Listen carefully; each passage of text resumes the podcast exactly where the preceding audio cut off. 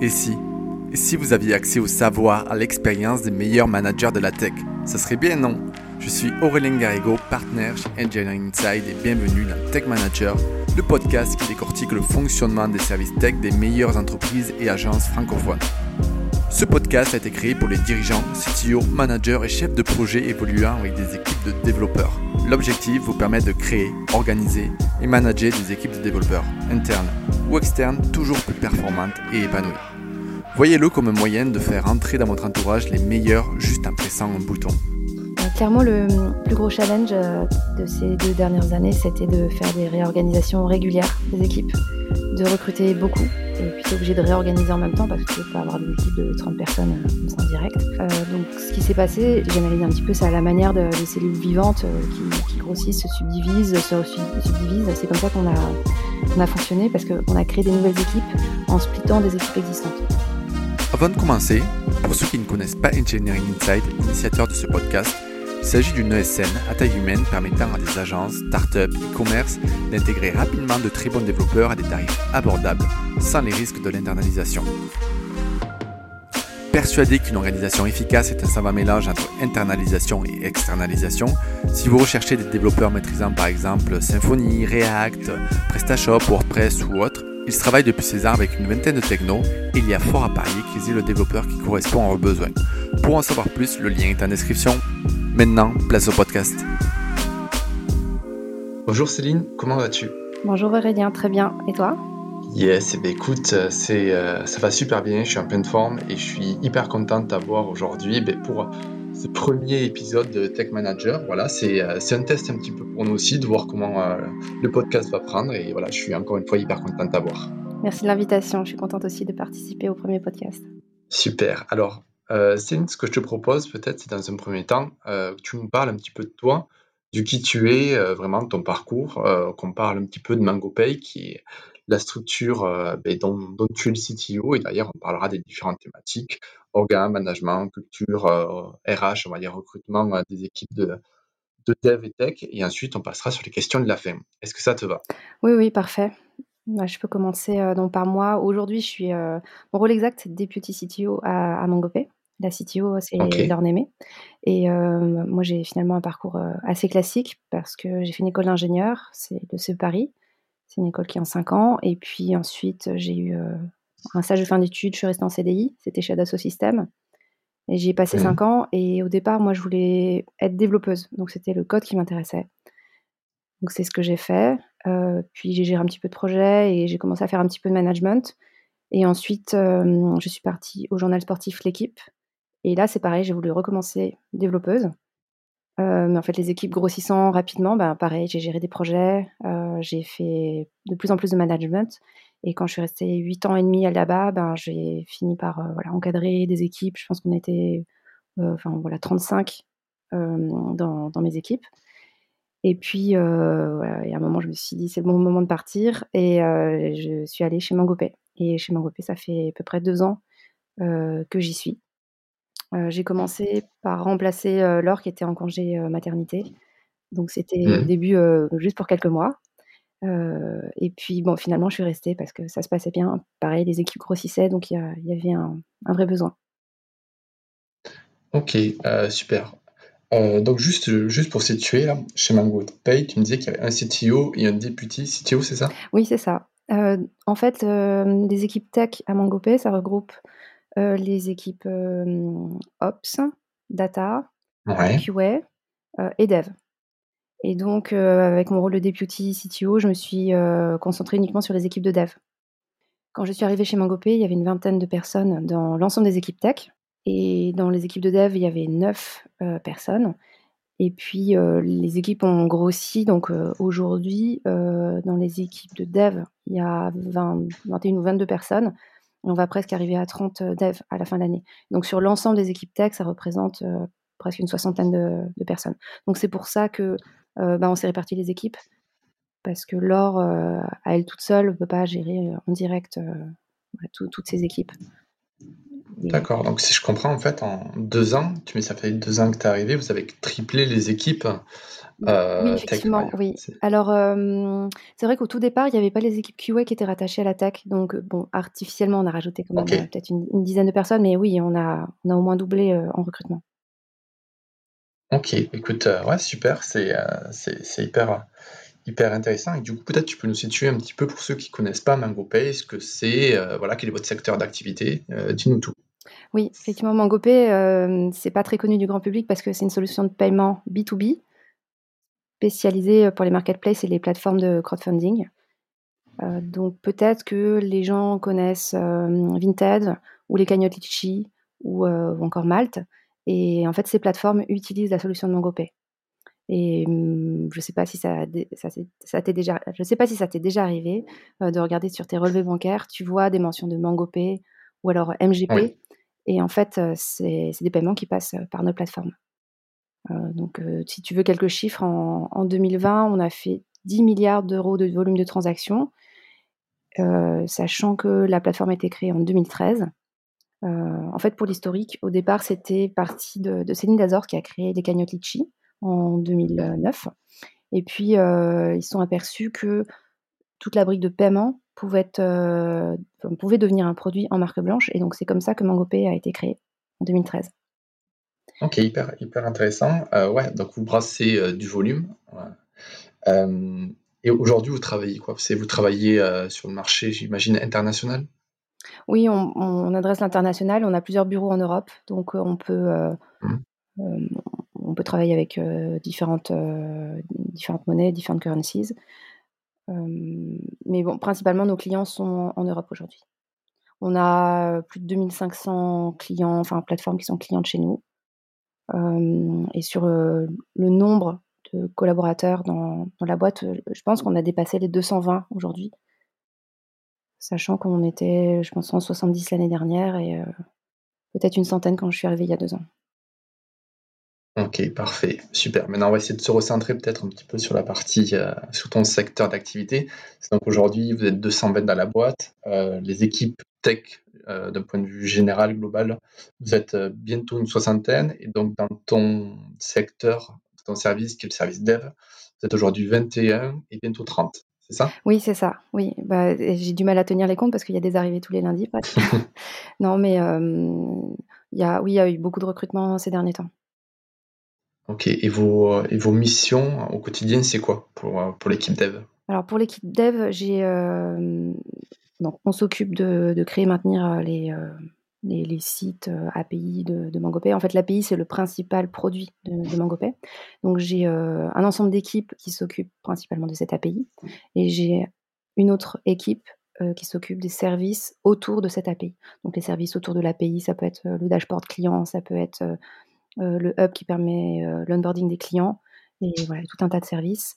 Et et les équipes API, bah, développent, toutes les facettes de cette API et donc pour donner des chiffres, l'équipe, qui s'occupe des services autour de l'API sont sont 8, bientôt 9 et et voilà, le reste, c'est pour, les équipes qui développent l'API. OK, heu, ça marche et donc aujourd'hui, hem, donc tu m'en parlais en termes d'orga, tu m'en as parlé un petit peu, que vous avez donc du coup, hem, dispatché les équipes ops, data et dev. Aujourd'hui, toi, ton service sur les, sur les 21 et bientôt 30 développeurs, comment comment il est structuré? Je peux peut-être aussi donner quelques détails sur, les les autres équipes tech parce que, enfin l'équipe data Ouais. regroupe, des data scientists, des data analysts, des BI analysts et puis des data engineers. Heu, la QA, c'est pour tout ce qui est testing, monitoring et aussi, heu, incident management et on appelle ops, heu, tous les métiers qui sont donc liés à l'infra, mais vraiment dans le sens large, à la fois pour l'interne et l'externe.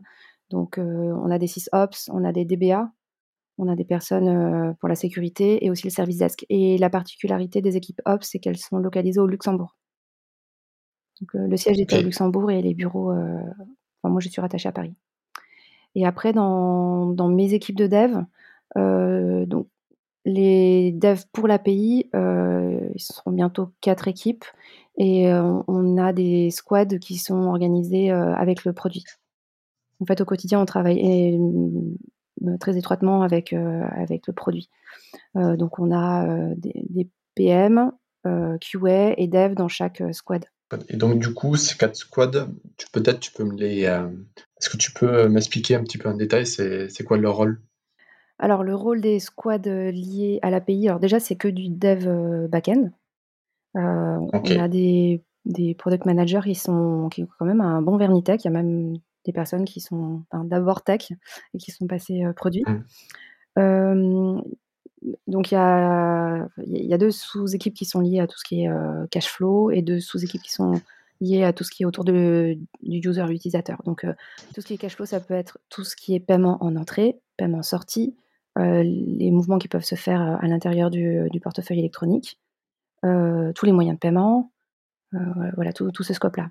Et les deux équipes qui sont liées à, l'utilisateur, donc c'est tout ce qui est identification de l'utilisateur, KOSI, tout ce qui est parcours d'utilisateur, euh, détection de fraude, euh, tous ces, tous ces sujets-là. Ok, donc ça hyper clair pour moi. Ok, et donc du coup, vous travaillez beaucoup avec la, team product, c'est ça? Oui, c'est ça. Ce que tu me dis, et j'imagine aussi avec les, autres, les autres teams aussi data, etc. Comment ça, se passe Comment vous organisez euh, ces interactions? Est-ce que vous avez des points hebdomadaires pour gérer tout ça? Est-ce que c'est vraiment spontané? Comment ça se passe? Comme beaucoup d'équipes de, dev, on travaille en Scrum.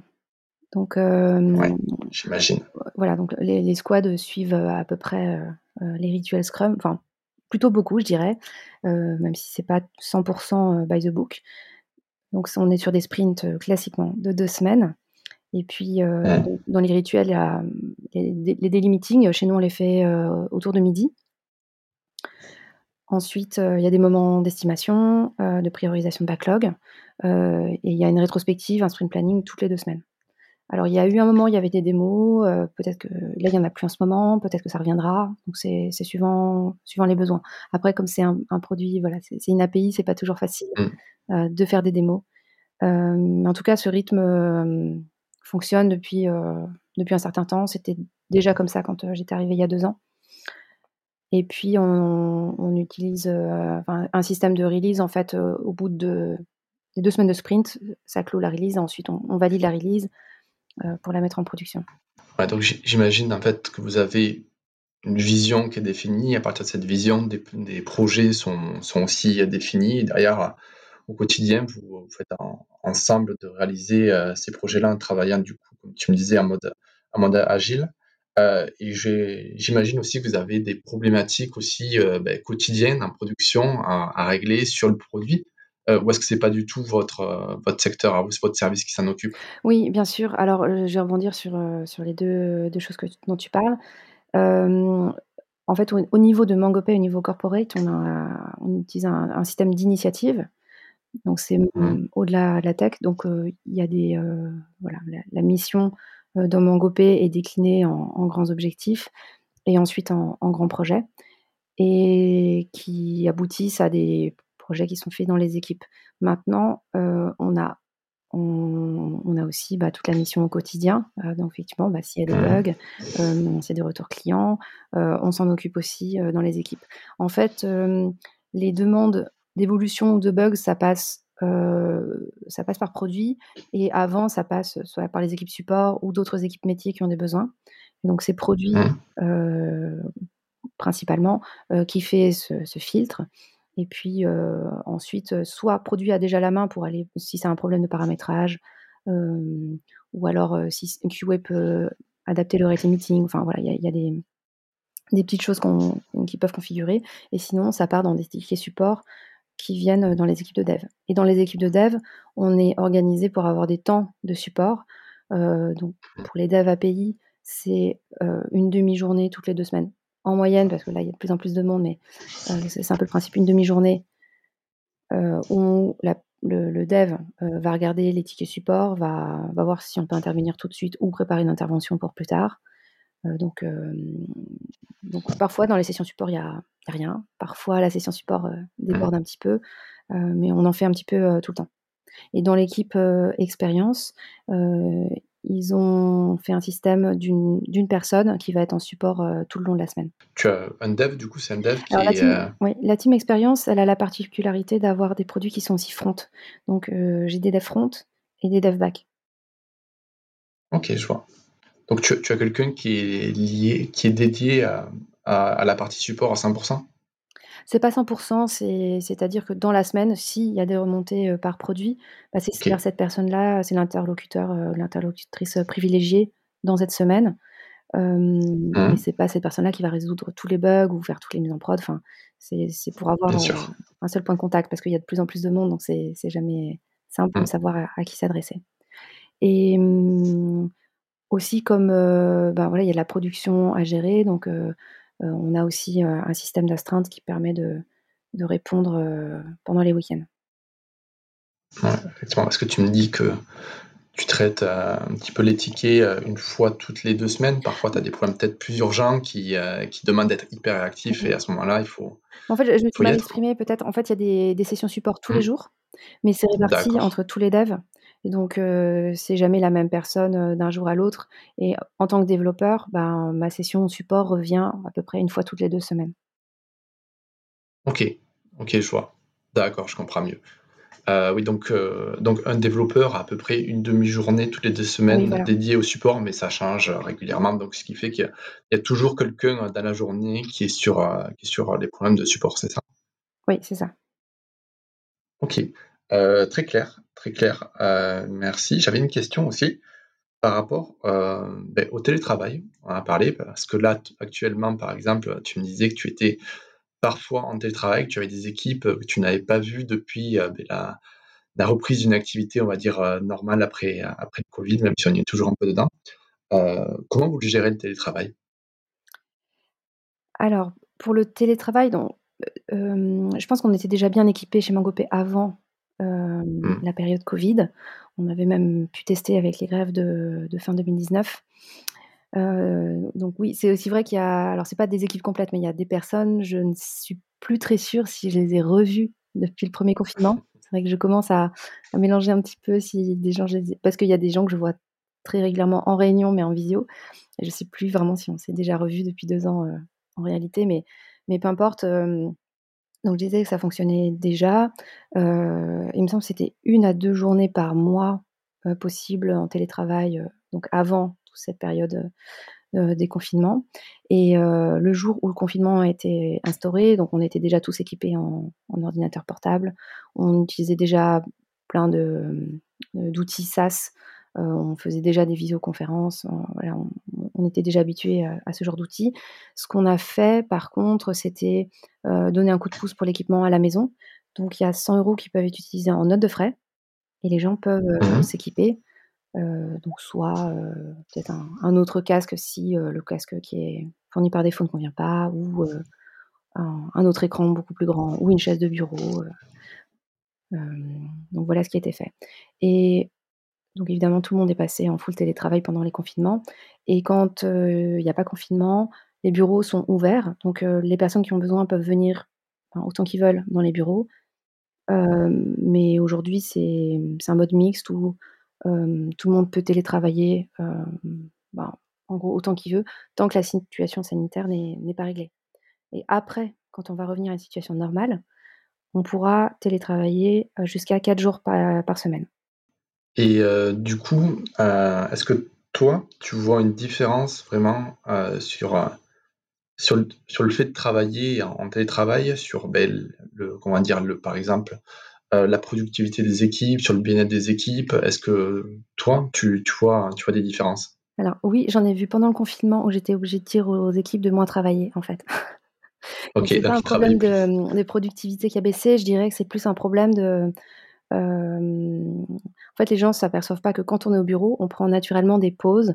On va descendre, discuter avec des collègues, heu, en informel et qu'on n'est pas, heu, tout le temps collé à sa chaise derrière l'écran et ce qui s'est passé quand on est passé en confinement, bah, c'est que tout le monde s'est retrouvé derrière l'écran à enchaîner les visios, à jamais faire de pause et pour moi, ça, c'était vraiment un souci. Puis d'autres personnes qui avaient pas forcément de contraintes personnelles, heu, chez eux le soir, donc en fait, restaient connectés et en fait, ne se ne se déconnectaient pas. Donc moi, ça, c'est les soucis que j'ai, heu, que j'ai vus. Donc ça s'est estompé, hem, maintenant, ça va mieux et puis comme c'est un mode, mixte, il y a des gens qui reviennent. Ce qui manquait aussi évidemment, c'était les moments, bah, informels, les apéros qu'on avait l'habitude de faire ou les déjeuners. Ça, je pense que ça a manqué aux équipes. Voilà, on a remplacé par des moments informels de jeux en ligne. mais c'est vrai c'est pas pareil, quoi. Enfin, des apéros, des apéros visio, mais c'est vrai que c'est pas pareil. Ouais, j'imagine. OK et ouais, c'était quoi ton retour par rapport aux jeux en ligne, par exemple? Je suis curieux. Est-ce que tu les les gens étaient dedans ou c'était ils étaient là parce qu'il fallait être là et qu'on leur avait dit d'être là? Non, je je pense que c'était des moments qui étaient proposés et puis, heu, qui était volontaire venait. Hem, donc, je je sais pas, faudrait peut-être demander, aux équipes. C'est vrai que c'est pas une question que j'ai, j'ai posée, mais donc des fois, il y avait des personnes, des fois, c'était d'autres personnes. C'était pas toujours les mêmes qui, qui organisaient. Mmh. Donc, non, je je pense pas qu'il y ait eu de pression à forcément être, heu, à être présent. Puis ceux qui avaient des contraintes familiales, ben, c'était OK. Alors des fois, c'était organisé sur le temps de midi, des fois le soir ou, de manière, très informelle. Mmh. OK, ça marche et du coup pour, heu, pour, on va dire, heu, organiser, heu, manager un petit peu tous vos projets, tous les supports et cetera, les problématiques, quels sont les outils que vous vous utilisez? Tu me parlais de ça tout à l'heure. Alors les outils qu'on utilise sont bah, pour pour moi, ça me paraît classique, mais c'est vrai que je peux, mmh, donner Mmh. un petit peu la la on va dire la la stack d'outils. On utilise, la suite, Google, donc Google Workspace pour tout ce qui est Mmh. email, heu, calendrier, hem, visio, et puis, heu, tout ce qui est présentation, slide, heu, docs, Google Sheet aussi. Pour tout ce qui est, brainstorming, on utilise Miro. Mmh. Je connais bien, c'est sympa. Et puis après, bah, tout ce qui est projet, on utilise, Jira, on utilise, bah, je pense aussi à à Confluence pour tout ce qui est, wiki. On a commencé à utiliser un petit peu Mmh. Notion, à faire des essais dessus. Et puis après, bah, de des outils pour, les rituels agiles, on a on a utilisé Easy Retro pour les rétrospectives et Agile pour les séances, d'estimation. Sur cette partie orga, qu'on a traitée, est-ce que tu penses qu'on a oublié quelque chose qui serait important de rajouter? Je pense, heu, par rapport au télétravail qu'on a commencé depuis cette année, heu, là en 2021 à recruter en full remote. Donc Mmh. c'est pas le cas de toutes les équipes à Mangopé, c'est un peu encore en je je peux pas dire expérimentation parce qu'il y a des vrais gens qui sont dans dans des vraies équipes, mais c'est pas encore élargi à toutes, hem, toutes les équipes et mmh, dans les équipes tech, on a commencé à recruter, je pense au printemps, des personnes en complètement à distance. Heu, les premiers sont arrivés côté QA si je me trompe pas et moi dans mes équipes de dev, heu, la première personne full remote est arrivée en juin. Heu, j'ai une autre personne en août et il y a vraiment de plus en plus de, personnes qui sont complètement à distance. Donc ce qu'on fait, on essaie de les faire venir les premiers jours heu, voilà, une semaine après leur arrivée, de passer quelques jours sur place à Paris pour, mieux connaître les équipes, pour qu'on connaisse un petit peu mieux la personne et après, on peut se dire que la personne peut venir à peu près une fois par mois au départ et puis peut-être après espacer. Je pense que ça permet d'attirer d'autres talents qu'on n'aurait pas sur, en région parisienne.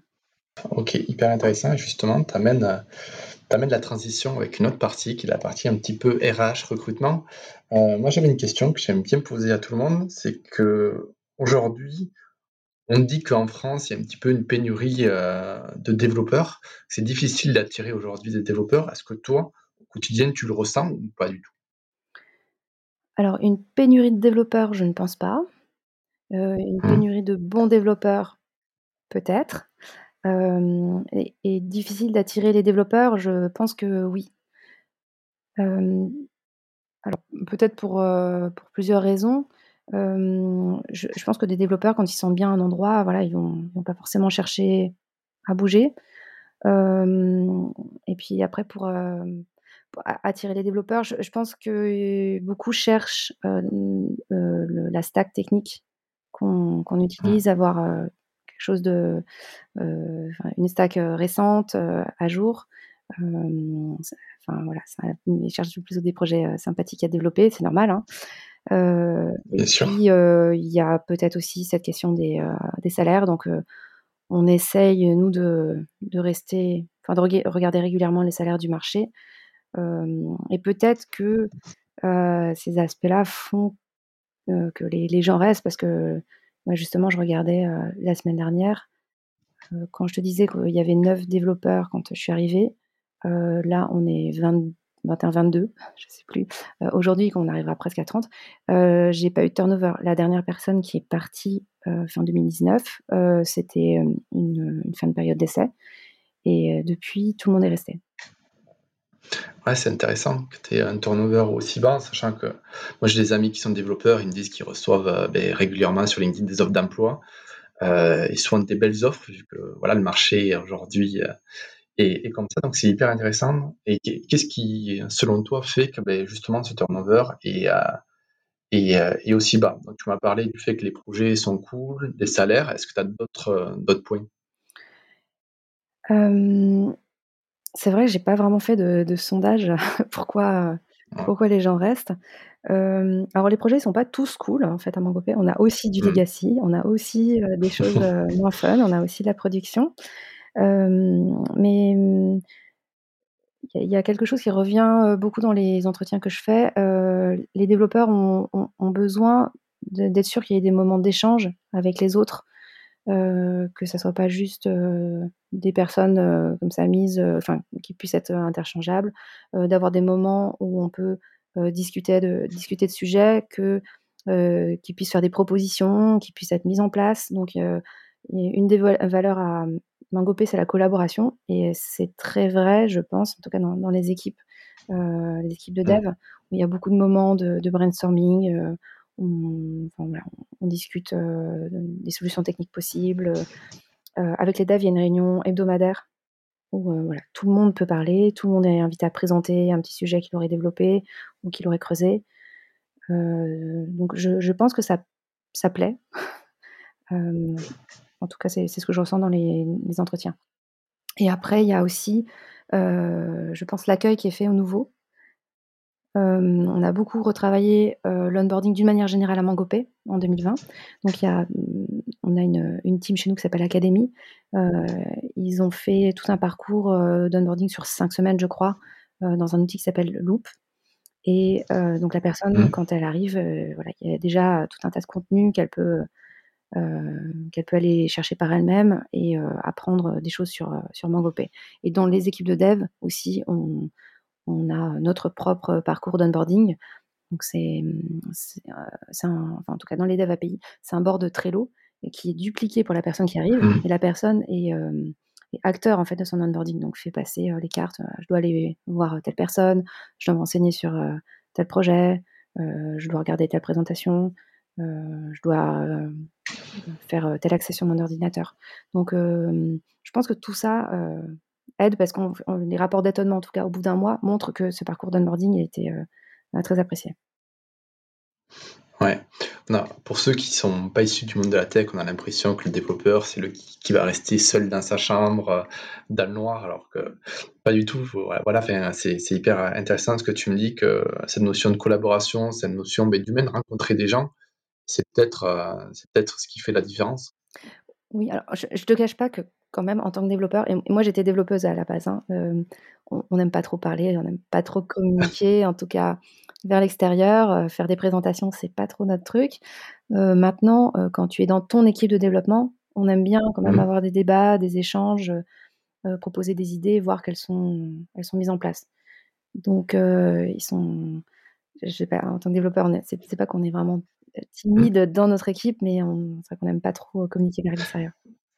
Je vois, il y a une notion d'introversion qui veut pas dire, euh, veut pas dire d'être timide comme tu dis, mais peut-être, euh, ouais, fait d'être un petit peu introverti.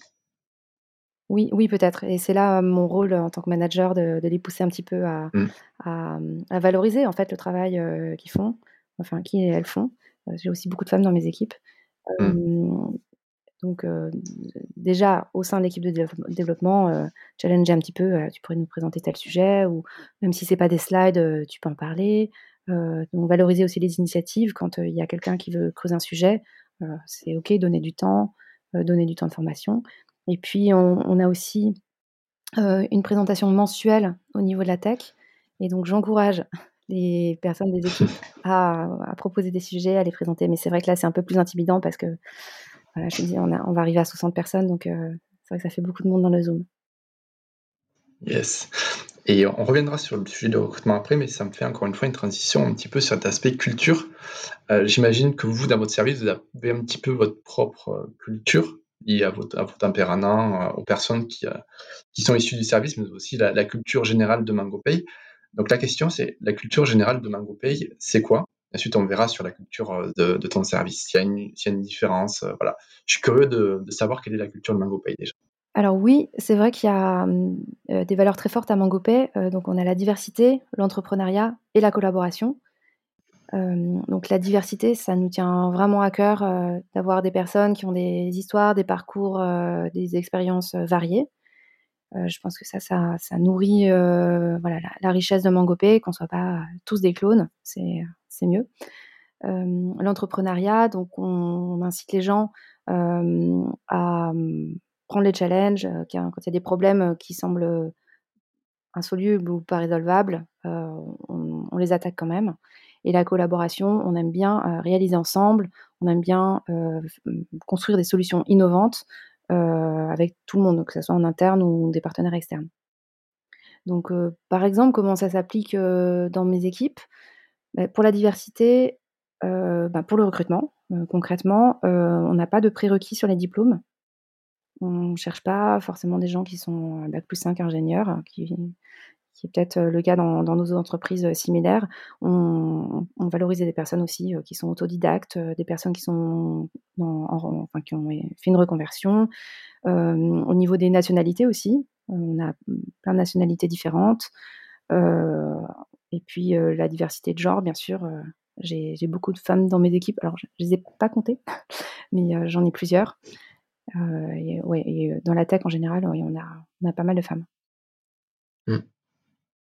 Et pour la collaboration, c'est ce que je disais, c'est une valeur, je pense, très très forte dans les équipes de dev. En tout cas, on aime bien faire des, des, brainstorming, que tout le monde puisse participer ou donner son, son avis sur un sujet.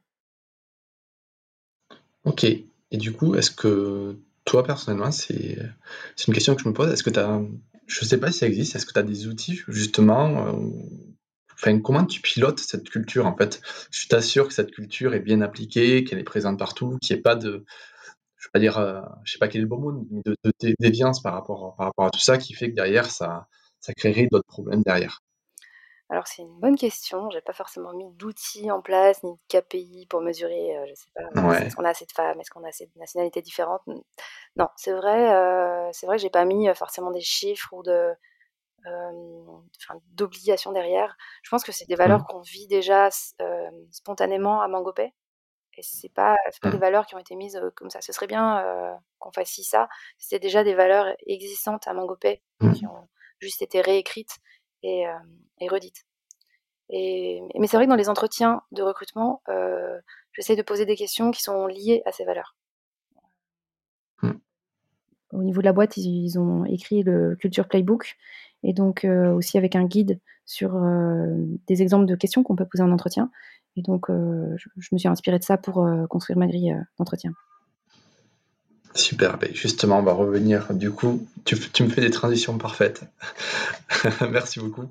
Mais, mais ouais, c'est aussi peut-être pour ça que tu n'as pas énormément de turnover. C'est si déjà à la base, tu fais en sorte de recruter des personnes qui correspondent bien à la culture, ben, tu as plus de chances derrière de les garder, que ces personnes s'épanouissent au quotidien. Euh, oui, c'est vrai. je, euh, je, peux, peut-être donner aussi un autre exemple sur le process de recrutement. On fait passer beaucoup, beaucoup d'entretiens à Mangopay. Euh, c'est une remarque, enfin un feedback qu'on nous fait régulièrement. Le process est très très long parce que, par exemple, sur le poste de dev, donc il y a d'abord un call RH, ensuite un test technique. Un test technique d'ailleurs que les devs ont fait maison, donc c'est pas c'est pas un coding game, c'est pas un rank, mais c'est un, test qui reflète mmh. plus ce qu'on fait euh, au quotidien. Euh, entre, ensuite un entretien technique euh, où il y a du live coding et qui est lié au test technique qui a été soumis. Donc là, il y a vraiment une, progression dans, dans les entretiens. Et ensuite, si ça passe, je, je vois la personne. Donc c'est un entretien dit CTO. Ensuite, il y a un entretien avec un PM, un QA. Et parfois, il y a aussi un entretien informel. Donc, entre tous ces entretiens, comme ils sont plus, ou moins liés, il y, a, des fois plusieurs jours qui s'écoulent. Donc, on, essaye de faire au plus rapide, mais il faut bien comprendre que les équipes sont aussi absorbées par d'autres tâches que le recrutement, donc des, fois ça prend du temps. Et je me rends compte qu'il y a des, candidats pour qui c'est trop long. Et tu le disais, hein, les, développeurs mmh. reçoivent des, offres, des offres très intéressantes tous les jours, donc des fois c'est un petit peu difficile. ça, du coup, ça fonctionne en mode collaboratif. Il t'est arrivé de perdre entre guillemets des, des profils intéressants à cause de ce processus trop long? Euh, je pense que c'est arrivé. Maintenant, je me dis que, bah, peut-être que ces personnes-là, euh, ne voulaient pas 100% venir à Mangopé. Peut-être qu'elles étaient dans un mmh. process de vouloir changer de boîte. Mais c'est mais c'est OK, hein. La personne peut revenir plus tard, peut repostuler chez nous plus tard, euh, si, après son expérience, ça n'a pas fonctionné, voilà, c'est OK. Euh, et donc oui, je sais que le process est très très long, mais ça montre quand même la valeur de la collaboration où euh, chaque personne du process de recrutement a son mot à dire en fait. si à l'entretien PMQA, euh, il y a quelque chose qui ne convient pas, on en discute tous ensemble, mais c'est possible que en fait la, candidature soit rejetée, soit, soit arrêtée parce que, enfin même si le test technique était, était super, euh, tout le monde a son mot à dire. du coup, est-ce qu'il vous arrive parfois de, vous tromper sur le recrutement, d'avoir recruté une personne et au bout de quelques mois de dire ben, finalement, ben, il y a un manque de, cohérence par rapport aux, valeurs, par rapport, euh, par rapport à ce qu'on attendait, par rapport aux compétences? Est-ce que ça vous arrive? Oui, c'est arrivé. Alors, bah, c'est ce que je te disais, la période d'essai qu'on a dû malheureusement arrêter fin 2019. Voilà, ça, mmh. la personne ne correspondait pas, en tout cas, à ce, cette mission de dev. Ça ne veut pas dire que la personne euh, ne correspondait pas à, un autre poste euh, dans une autre euh, structure. donc, oui, malheureusement, ça arrive, mais je pense qu'il faut essayer de se le dire le plus vite possible. le, le recrutement, c'est pas une science exacte. On voit les personnes pendant quand même assez peu de temps, et donc il faut se faire un avis en très peu de temps. Et donc la période d'essai est là aussi pour bah, se réajuster, discuter beaucoup avec la personne. Donc en tant que manager, moi je vois mes collaborateurs directs une fois toutes les deux semaines. Et les, les, personnes qui sont en période d'essai, en général, sont vues toutes les semaines. Et oui, il faut que je dise aussi que dans le parcours d'onboarding, il y a un système de buddy. Donc ça, c'est un système qui a été mmh. proposé par les équipes de dev et qui fonctionne très bien et qui est vraiment très apprécié. Donc c'est une sorte de, parrain euh, ou marraine euh, qui va accompagner la nouvelle personne dans les premiers mois. Donc c'est même pas que la première semaine ou les premiers jours, c'est les premiers mois euh, de sa période d'essai. Ok. En termes de recrutement, comment vous faites pour, pour sourcer? Est-ce que j'imagine c'est plutôt le pôle RH qui s'en, qui s'en occupe, mais je sais pas si tu as des insights déjà à nous, à nous donner. Oui, oui, oui. Alors, avant d'arriver chez Mangopay, j'étais au journal sportif L'équipe où j'avais l'habitude mmh. d'avoir beaucoup d'externalisation. Je pense que 70% de l'open space était en externe. En arrivant à Mangopay, c'était le contraire, mais vraiment le contraire. tout le monde était interne et en fait, il y a une équipe de recrutement qui a été montée et étoffée, donc on a des recruteurs directement en interne. Maintenant, ça arrive, ponctuellement sur certains postes qu'on fasse appel à un cabinet externe pour nous mmh. aider à sourcer donc pour les CDI. et puis parfois, mais vraiment dans, pour des missions vraiment ponctuelles, on fait appel à l'externalisation, donc plutôt des plutôt la régie où une personne vient, mmh. vient chez Mangopay. Mais c'est vrai que j'ai connu les deux mondes beaucoup d'externalisation. Et encore, c'était pas de l'offshore, hein, mais beaucoup de personnes mmh. qui venaient en régie. Et chez Mangopay, c'est vraiment que des personnes en interne. Ok, donc aujourd'hui, dans votre stratégie de développement, la partie, on va dire, ouais, comme tu me dis, sous-traitance, faire appel à des ESN ou à des freelances, aujourd'hui, c'est pas quelque chose qui, qui est dans, ben, dans votre stratégie, en fait. Voilà, oui, c'est pas du tout dans l'ADN de Mangopay. pourquoi? Parce que on sait qu'on aura des des personnes à recruter sur du long terme. Donc, mmh. pour moi, la prestation, c'est soit tu as un besoin urgent et tu as mmh. besoin de trouver quelqu'un vraiment très vite, soit tu dis que de toute façon, cette mission va durer un certain temps, donc tu prends pas quelqu'un en CDI. Et là, on sait que ben, le business de Mangopé est vraiment pérenne, donc on, est sûr de pouvoir prendre des personnes en CDI. Mais comme je te dis, parfois sur des missions très ponctuelles d'audit ou de sur une expertise très pointue, euh, je sais pas moi, euh, une expertise en, base de données, c'est arrivé qu'on fasse euh, venir quelqu'un de l'extérieur. voilà, donc c'est sur du très ponctuel. On, fait appel à des boîtes externes. Mais, tu vois, aujourd'hui, ben, le, le partenaire, on va dire, de, ce podcast, c'est Engineering Inside, donc c'est une ESN qui a l'habitude de travailler comme ça. Et ce que l'on voit, c'est que ça dépend vraiment des stratégies, ça dépend vraiment des contextes, des boîtes. Il y a des boîtes, comme tu disais, qui vont faire que de la sous-traitance, qui vont même pas avoir euh, d'équipe à l'interne. moi, je pense qu'il y a toujours un équilibre, plus ou moins. Tu vois, le curseur, il à mettre plus ou moins selon, selon la stratégie, selon les, les cultures, selon les, les boîtes. Mais, euh, mais souvent, ce que l'on voit, c'est pour des boîtes qui ont, qui ont une culture d'internaliser tout, c'est pour soit absorber des pics, euh, des pics d'activité euh, ponctuels, euh, voilà, c'est qu'il faut aller vite, il faut trouver quelqu'un régulièrement, comme tu dis, soit sinon c'est pour des besoins très spécifiques avec des grosses compétences. Oui, et on ne s'interdit pas hein, de prendre des prestataires. Mmh. voilà, si la situation change, on, on, essaye de réagir rapidement. Mais en tout cas, c'est pas dans l'ADN de Mangopé de, de prendre de la prestation. Ok, euh, écoute, super. Euh, je te propose euh, d'aller à la fin de, du podcast. Ça fait déjà 40, 40 minutes. c'est hyper intéressant. On encore traiter d'innombrables sujets, mais on va, arriver à la fin. Donc, les questions de la fin. Première, première question que je te propose, c'est aujourd'hui, c'est quoi votre plus gros challenge, la plus grosse problématique que vous avez eue et comment comment tu as réussi ou comment enfin, ton service a réussi à, la résoudre? Euh, Clairement, le plus gros challenge euh, de ces deux dernières années, c'était de faire des réorganisations régulières des équipes, de recruter beaucoup. Euh, donc c'est vrai que c'est pas évident quand tu pars avec des équipes qui sont relativement petites et de pouvoir beaucoup recruter et puis tu es obligé de réorganiser en même temps parce que tu veux pas avoir des équipes de 30 personnes comme ça en direct.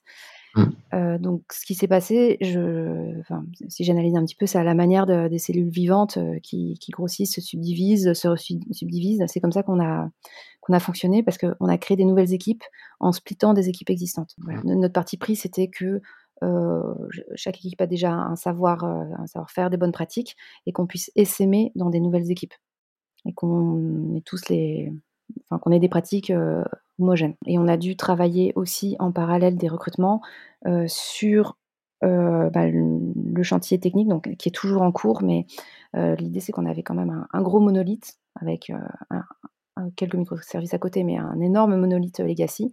Et donc il a fallu travailler pour rendre des enfin supprimer des dépendances ou euh, identifier des nouveaux microservices, euh, isoler des composants, parce que c'est quand même compliqué de travailler tous ensemble sur la même base de code. Et puis voilà, séparer, séparer des releases par exemple, séparer des rituels Scrum. Voilà, donc ce travail il est un peu là, en permanence parce que quand je te dis que j'ai quatre équipes API, enfin c'est tout récent, là, ce sera début octobre, euh, qui aura une, euh, la quatrième équipe. Pour l'instant, ils sont trois. Et euh, une équipe qui a été faite en juillet. Et voilà, il y a un an, il n'y avait que deux équipes. Ok. Tu m'as parlé déjà des outils clés que tu utilisais au quotidien. Donc, on va passer à la dernière question qui sont aujourd'hui, toi personnellement, c'est quoi les contenus liés à ton activité que tu suis? C'est quoi tes contenus préférés? Blog, livres, podcasts, chaîne YouTube, etc. Alors, il y a un livre dont je parle tout le temps. C'est Les 4 accords Toltec. Je ne sais pas ah. si c'est quelque chose que tu connais? Je connais très bien. Ok. Ouais, je aussi. Euh, les personnes qui ne connaissent pas, c'est euh, quatre principes. Euh, donc le premier, c'est avoir une parole impeccable. Le deuxième, c'est ne pas faire de suppositions. Le troisième, ne pas faire une affaire personnelle. Et le quatrième, c'est toujours faire de son mieux. Euh, donc ça, c'est des principes que j'applique, euh, enfin que j'essaye d'appliquer parce que c'est pas c'est pas simple, euh, dans plein de circonstances. Même, côté perso, c'est des principes que j'essaie d'appliquer et qui permettent de, résoudre, plein de conflits. par exemple, ne pas faire de suppositions, c'est pas se dire: «Ah ben, telle personne m'a dit ça, ça veut dire qu'il pense ça de moi». en fait, il suffit juste, d'éclaircir et ça va tout de suite, mieux voilà, donc j'essaie d'en parler à qui veut m'entendre. c'est pas pas toujours simple, Et puis, en ce moment, je lis, le livre, Radical Candor de Kim Scott. je sais plus le titre en français, mais c'est un livre, voilà, sur, plutôt sur le management. je peux citer par exemple l'anecdote, bah, de la braguette ouverte. c'est quand tu te retrouves dans, je sais pas, dans dans un, dans un endroit où il y a plein de monde, et tu as remarqué qu'il y a une personne qui a une braquette ouverte. Donc là, il y a plusieurs comportements que tu peux adopter. Soit euh, tu vas, pointer du doigt la personne et devant tout le monde dire, «Ah cette personne a la braguette ouverte», donc c'est franchement pas pas très cool. tu peux prendre ton voisin et lui dire: «Eh regarde lui là-bas, il y a une braguette ouverte». C'est pas génial non plus, enfin le problème est pas résolu, mais en plus, c'est vraiment, pas impeccable comme parole. Et puis, sinon tu peux aussi, bah, ne rien dire, mais le problème n'est pas résolu non plus. Et la quatrième façon de faire, c'est prendre la personne à part en lui disant: «Écoute, là, j'ai quelque chose à te dire, c'est un petit peu gênant, mais je préfère te le dire parce que ça va être résolu en deux minutes. Voilà, tu as ta braguette ouverte». problème résolu, la personne, ne s'est pas pris la honte, voilà, devant tout le monde. et puis, tout le monde peut retourner, dans la salle où il y a tout le monde. Donc, c'est ça, Radical Yandor, c'est, c'est manager, c'est pas, ne pas dire les choses, mais c'est dire les choses avec bienveillance, mais sans non plus. Enfin, voilà, c'est dire les choses directement et résoudre les, soucis bah, au fur et à mesure. Super, bah, écoute, on mettra toutes ces ressources dans, dans, l'épisode, dans la description, les gens pourront checker. Merci pour tout. Céline, je te souhaite du coup une très bonne journée et je te dis à bientôt. Merci beaucoup Aurélien, à bientôt.